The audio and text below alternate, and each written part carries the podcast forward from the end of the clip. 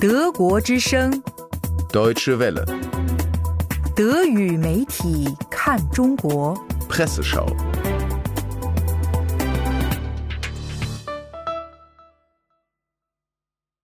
欢迎收听一月二日的德语媒体看中国。南德意志报周二发表高原民生的文章《共产党的皇帝》。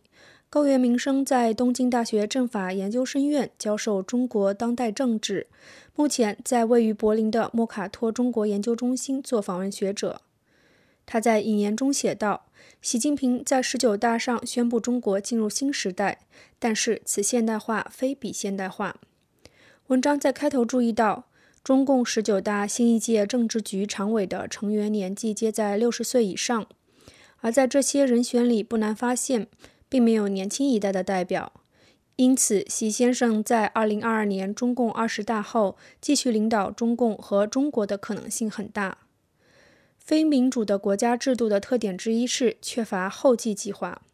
习近平的前任胡锦涛执政时期，中央政治局由投票产生，被赞誉为党内民主的里程碑。习近平当政后，政治局产生过程又退后了一步。领导人于二百五十八个候选人进行单独面试之后选出成员，选择标准是候选人支持中央委员会权威以及服从领导的程度。习近平亲自与五十七人谈话，其中包括现任和前任常委成员。最后的结果就是政治局基本由习近平之前的下属组成。文章随后提到，习近平在十九大上强调，中国特色社会主义进入新时代。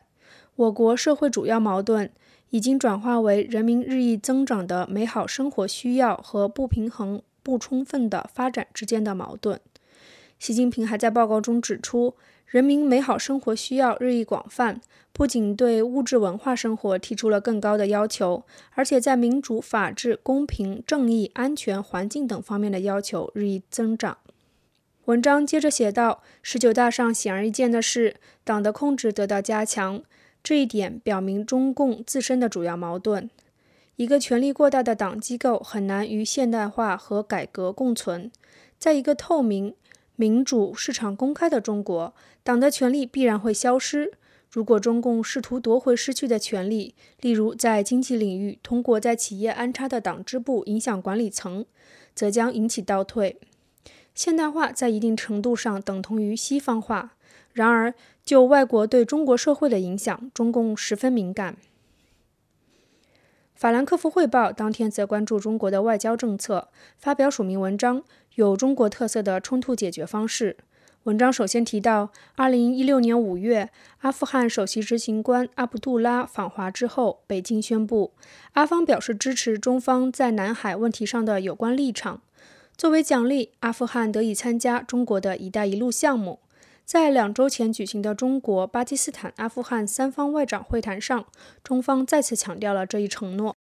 法兰克福汇报的作者认为，2016年的那一次，中国还在遵循用经济资助换得国际支持的传统，但是现在中国的雄心已远不止此。